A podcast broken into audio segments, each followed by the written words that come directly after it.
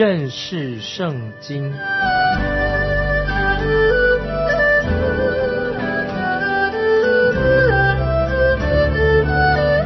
认识上帝的话，把上帝的话带到全世界。本节目是由认识圣经机构和环球广播电台联合制作，欢迎收听。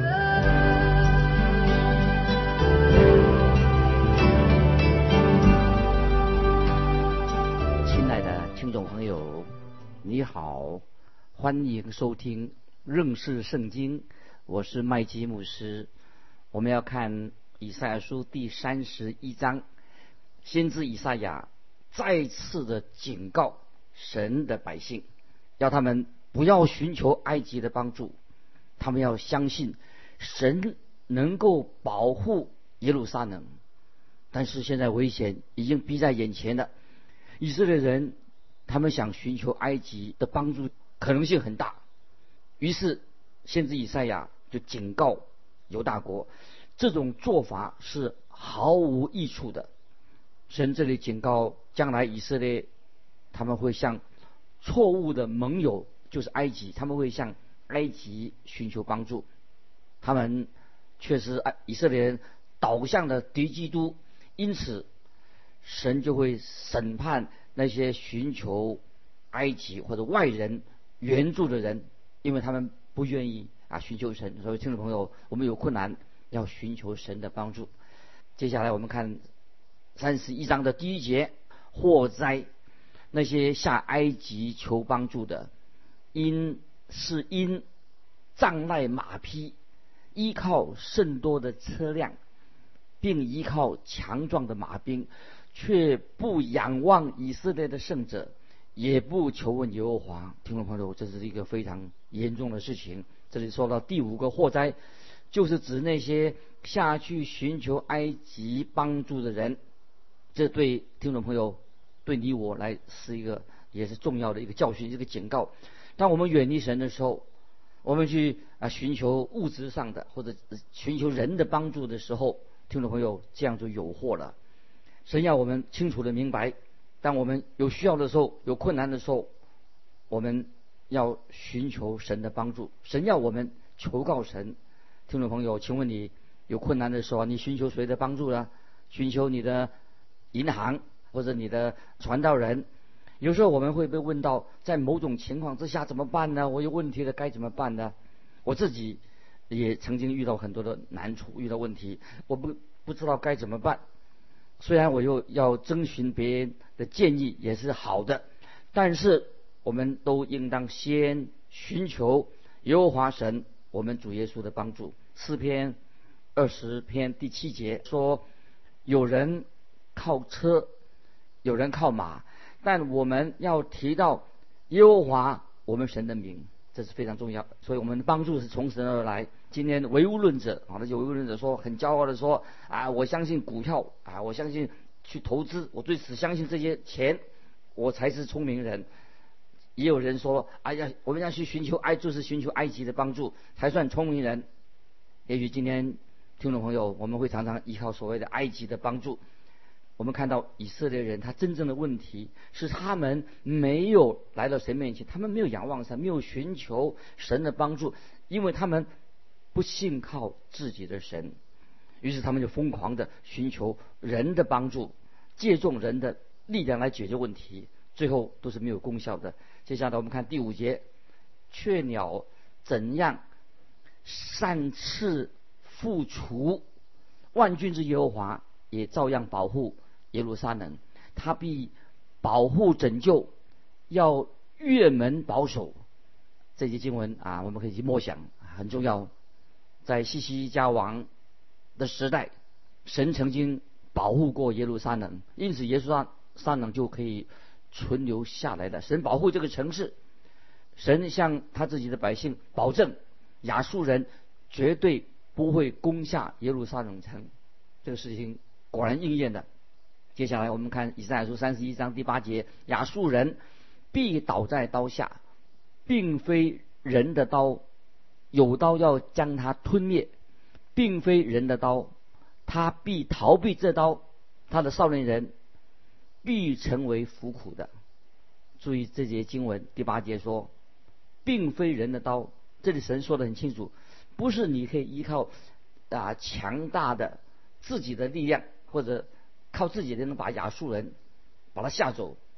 我们不是亚述人的对手，但是神自己会亲自来对付这个亚述国。耶路撒冷这里住着的百姓，神的百姓，应当信心建立在神的身上，这是非常重要的一章。听众朋友。当我们知道力量帮助的来源都是来自神，接下来我们看三十二章，提到第五个、第六个祸，第六祸灾祸灾，第五跟第六之间这段时间，以色列的百姓他们就在黑暗中看到一线希望之光，就是看到什么？就是光是从主耶稣大君王的身份，当主耶稣大君王出现在我们眼前的时候。他就代表光，那么这个耶稣是光，已经有一段时期了。那么这张特别在说明，因为没有主耶稣基督，就没有千禧年，所以耶稣基督在千禧年要做王。没有耶稣基督，我们的生命当中就没有真正的祝福。我们来看以赛亚书三十二章第一节，看呐，必有一王凭公义行政，必有首领借公平掌权。这些经文指向神的国降临的时候。这个王不是别人，乃是主耶稣基督。他是以公义掌权，可是到目前为止，看到我们今天的世界啊，没有这种的国度还没有出现。接下来我们看第二节：必有一人像避风所和避暴雨的隐秘处，又像河流在干旱之地，像大磐石的影子在疲乏之地。注意这是经文啊，这是一种。诗的样子描述啊，这个是文学的方口吻的描。主耶稣不但他是君王，他也是救赎主、拯救的君王。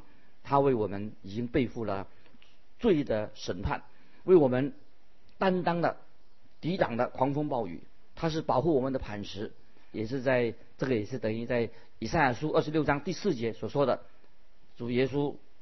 是我们永久的磐石。以赛亚书二十六章四节提过，永久的磐石，这个就是磐石的另外一个功能，做什么呢？就是我们的藏身之处。磐石代表我们可以藏藏身，藏在里面就安全了。接下来我们看第三节，三十二章第三节，那能看的人眼不再昏迷，能听的人耳必得听闻。这节经文什么意思呢？就是神把属灵的理解力赐给每一位。要寻求神的人，在哥林多前书十三章十二节，这里经文把它记起来。哥林多前书十三章十二节说：“我们如今仿佛对着镜子观看，模糊不清；到那时就要面对面了。”这些经文太好了，那时候我们就会明白了。很多事情我们现在不明明明白，对着镜子观看，到那时候就面对面了。真正属灵的一个功效在哪里的？就是我们越来越知道。人哦会已经被肯定了，神肯定我们，神的旨意向我们显明出来，我们所以要总是把要把神的旨意放在我们生活的最高的目标。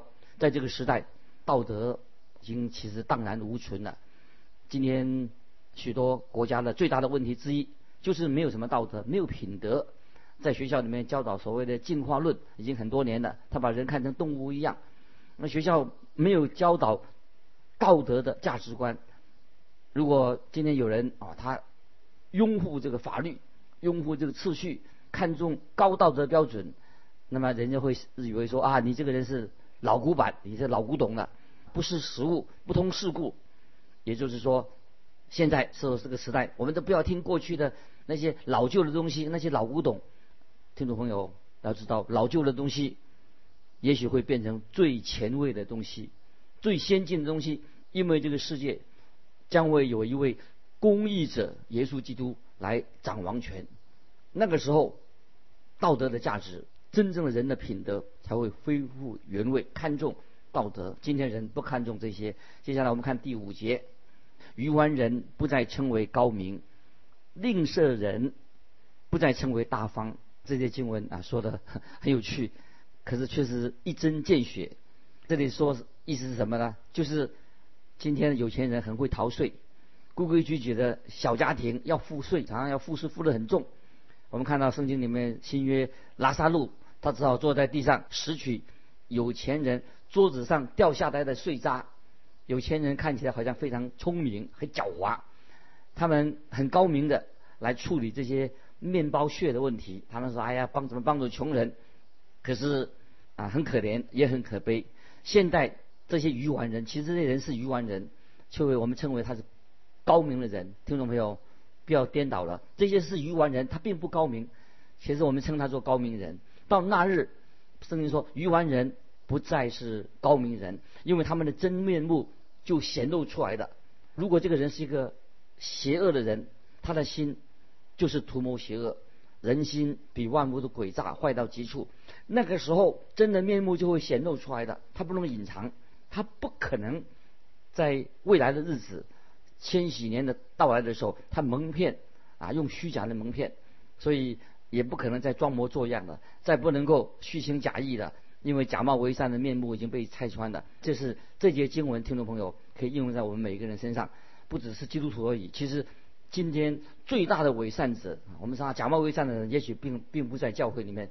教会还不够资格做假冒伪善者，可是当大君王基督在临的时候，他要统治万邦，会把这些伪善者的面目都拆穿的。这是我们听众朋友，我们安心依靠全能的神。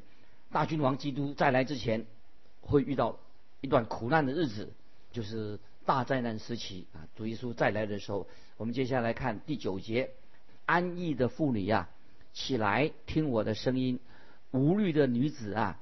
侧耳听我的言语，听众朋友，这节经文为什么特别提到妇女啊？因为妇女姐妹们天生比男人、比弟兄们比较敏感。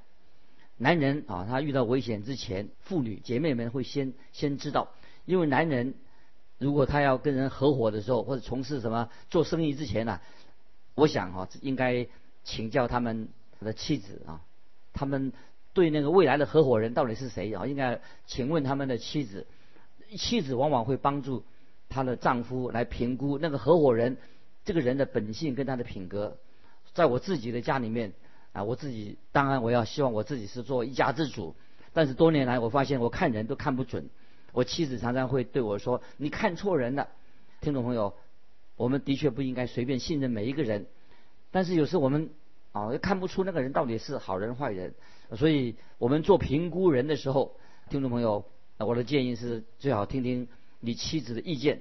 这里经文说到，在大灾难的时期，很奇奇怪的就是，在大灾难来临之前呢，妇女变得不像以前那么敏感了，所以他们也警觉不到那个大灾难危险将要来到，审判将要来到。接下来我们就进到以赛亚书三十二章的十五节，就是关于圣灵在末日会浇灌下来，大大的浇灌下来，就是神的应许。我们来看以赛亚书三十二章十五节，等到圣灵从上浇灌我们，旷野就变为肥田，肥田看如树林。听众朋友注意，圣经所讲的预言，圣灵会什么时候浇灌下来呢？这个时间是在耶稣基督在千禧年做王掌权的时候，圣灵才会浇灌下来。从历史以来。可以说是有史最蒙福的那个祝福的时期，就是千禧年主耶稣掌权的时候。那个时候会很多人都会归向耶稣基督，因为在那个时候，因为主耶稣已经亲自要掌权了。但是听众朋友注意，并不是说千禧年那个时候万西都要向耶稣耶稣跪拜，因为国度有一段试验的时期，在约珥书第二章二十八、二十九节说。以后，我要将我的灵浇灌凡有血气的。你们的儿女要说预言，你们的老年人要做异梦，少年人要见异象。在那些日子，我要将我的灵浇灌我的仆人和侍女。这个预言什么时候应验呢？是讲到未来神的国度的光景。所以在新约时代五旬节前后，这个预言当然还没有应验啊！记得还没有这个事情还没有应验，在使徒行传。第二章，使徒彼得他就引用这个约珥书第二章二十八、二十九节，刚才我们读过了。做的做的解释，彼得并没有说五旬节已经应验了约尔的预言啊，要注意，而是说在五旬节所发生的事情啊，类似先知约尔所描述的情况。当门徒那个时候被圣灵充满的时候，所以有些人就讥笑他们，好像怎么一大早上喝醉酒的。彼得就在这里，他是说明了发生在五旬节的情况，将会类似像千禧年将来指向将来要发生的事情。所以我们知道约尔跟彼得所描述的状况，将会在神国度的时期就会完全的应验。这个时候主耶稣他要把圣灵。浇灌下来，凡有血气的浇灌在神的百姓身上。那么使徒行传呢那个时候啊，圣灵只浇灌在少数人的身上而已。当时所发生的事情跟千禧年当时未来的千禧年很类似。在约书先知约书第二章三十到三十一节，在天上地下我要显出奇事，有血，有火，有烟柱，日头要变为黑暗。月亮要变为血，这都在耶和华大而可畏的日子未到以前。听众朋友，这些可怕的现象到现在还没有出现。特别我们注意约书第二章的二十八节，说到你们的儿女要说预言，你们的老年人要做异梦。那么今天年轻人跟老年人都没有做异梦，或者说啊看见异象，这个预言还没有应验，所以在当时的五旬节没有发生。今天。也不会发生这样的事情。那么这个预言是指向什么？是指向未来神的国降临的时候，未来的国度。这因此，我们听众朋友，我们圣经我们看以赛书，所以就继续向我们听众朋友说说什么呢？命上加命，律上加律，这里一点那里一点。所以意思是说，让神的百姓，今天我们要听神的话，神会透过圣经认识圣经，我们就认识神的话，明白他的旨意。接下来我们要看三十三章，以上来说三十三章啊，就宣告神要做审判，审判谁呢？就要审判那些想要摧毁神百姓的那些邪恶的人。神要审判那些要毁灭教会的人。这里让我们啊想到那些企图想把神的地土变成荒场的人，神的审判就会临到他们。当然，这个三十三章先是讲到。神的审判会临到亚述人，以及在末日的时候，大灾难来临那个时候，那时候的敌人会临到他们。那么这一章经文的地理位置非常重要。现在我们来看以赛亚书三十三章第一节：祸灾！你这毁灭人的，自己倒不被毁灭；行事诡诈的人，倒不以诡诈待你。你毁灭罢休了。自己必被毁灭，你行完了诡诈，人必以诡诈待你。就是说，你行完了诡诈，人必以诡诈待你。这是先知以赛亚，他宣告神的审判一个原则。这个原则，也许我们简单的说很清楚，在加拉太书六章七节，神审判人的原则怎么说？六章七节说：不要自欺，神是轻慢不得的。人种的是什么，收的也是什么，这是神审判的原则。这里经文说到毁灭人的，就是指亚述的希拿基利，在西西家时代做王的时期，他就来攻打耶路撒冷。那么，但是我们知道，神的审判不单单是只是临到亚述人而已。神说的很清楚，那个原则说的，神怎么说呢？你毁灭我的百姓。我就要毁灭你，神应许要替他自己的百姓伸冤，所以这些经文，听众朋友，我们要知道，我们做基督徒的，我们跟从主耶稣的，我们不要自己来伸冤，因为申很很清楚，在罗马书十二章说的，伸冤在我，我被报应。所以听众朋友，我们有什么冤屈，所以我们把一切的重担卸给神，神一定会来处理我们的事情。这里也说到，神在末日，神审判的状况，所以当时。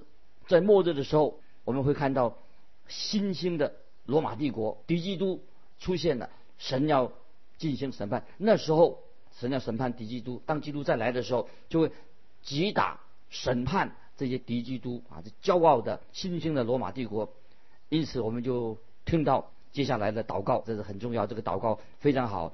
以赛亚书三十三章第二节，耶和华，求你施恩于我们，我们等候你，求你每早晨做我们的宝贝，遭难的时候为我们的拯救。就知道预言到，在末后的时代，末日的之前，敬虔的渔民，神的百姓，他们向神做了祷告。我们跳到第七、第八节，看呐，他们的豪杰在外头哀嚎，求和的使臣痛痛哭泣，大陆荒凉，行人子息，敌人被约，藐视诚意，不顾人民。听众朋友，这些经这两节经文，直到今天，我们看到。今天许多世界各国的政治领袖还没有学到历史的教训，历史所告诉我们的，他没有学到，他们没有认真的听从遵行神的道。接下来我们跳到十三节，你们远方的人当听我所行的，你们近处的人当承认我的大能。这些经文做到有远方的人啊，是指什么？就指外邦人；近处的人指谁呢？指以色列民。先知以赛亚都呼召他们要悔改，要认识神。接下来我们进到十四节，西安中的罪人都惧怕，不敬虔的人被战境抓住。我们中间谁能与吞灭的火同住？我们中间谁能与熔火同住呢？这些经文很明显的讲到神末日的审判。我们中间谁能与熔火同住呢？这里经文说，西安的罪人是指谁呢？当然指以色列人，也是指那些住在以色列人当中的非以色列人。有些不信主的人跟以色列人住在一起，不信神的外邦人，审判也要领导他们。这里讲到吞灭的火是指什么呢？不是启示录当中所提的火湖，是指什么呢？是指我们的神是烈火。讲到神，他就是烈火，因为神是圣洁的神，神要审判万民。今天。不信神的人好像声势浩大，人数好像越来越多，因此我们今天听众朋友，基督徒都应该积极的传福音。我们不知道我们传福音的时间还有多久，若神许可，我们就继续向人传福音。神的审判一定会来到，神的百姓必须要你我都要关心传福音的事工。先知以赛亚说得很清楚，先知以上的信息就是传福音，讲神的信息。神他的盼望是。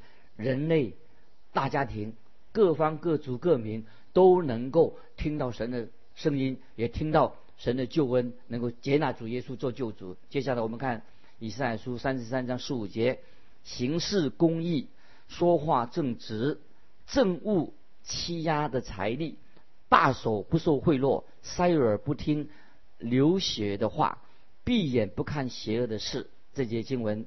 就讲到那些因信称义的人，信耶稣基督了，他们必须要，就是你我必须要成为行事公义的人，因为我们知道未来的日子，那个日子是非常可怕，因为我们知道未来的日子啊，罪恶会横行，但是我们不要担心，因为我们知道罪恶在哪里增多，哪里有罪恶很严重，神的恩典在那边也能够显明出来。听众朋友，我们要相信，哪里罪恶增多的时候，恶人横行的时候啊。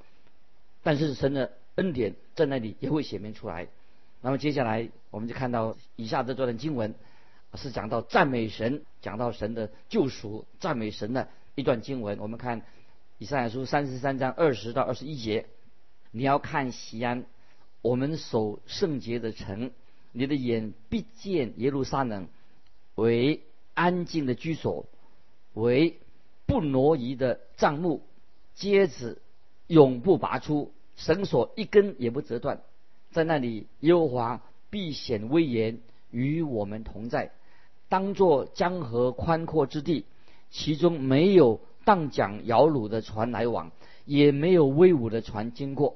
这两节经文什么意思呢？讲到神的最后的拯救，比喻巴比伦，他们曾经快要他们的河幼发拉底的河，亚述国亚述人，他们快要底格里斯河和博塞萨伯河上游，他们就。夸口，他们也有河流。埃及人夸耀什么呢？夸耀他们的尼罗河。但是耶路撒冷城好像是个内陆的城市，没有河在当中，也没有港口。耶路撒冷城怎么会内陆的城市哪里有河流港口呢？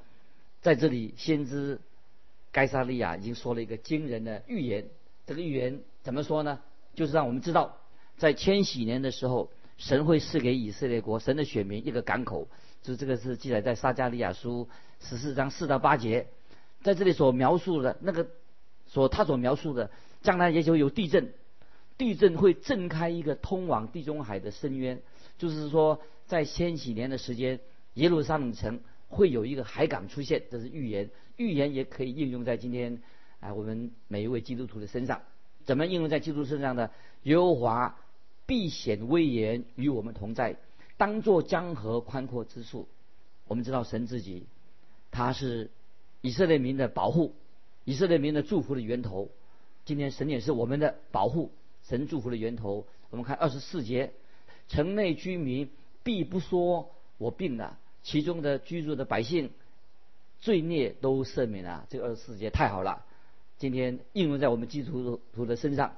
讲到耶路撒冷，将来他有一个荣耀的未来。今天听众朋友，我们对神要有信心，我们的眼光要穿越我们目眼前的困境，我们遥望荣耀的日子要来到。这一天，主耶稣大君王会临到耶路撒冷，和平之君也会给我们的世界带来了真正的和平。听众朋友，我们今天我们就分享到这里。听众朋友，如果你有感动，欢迎你来信跟我们分享你的信仰生活。来信可以寄到环球电台。认识圣经，麦基牧师说：“愿神祝福你，我们下次再见。”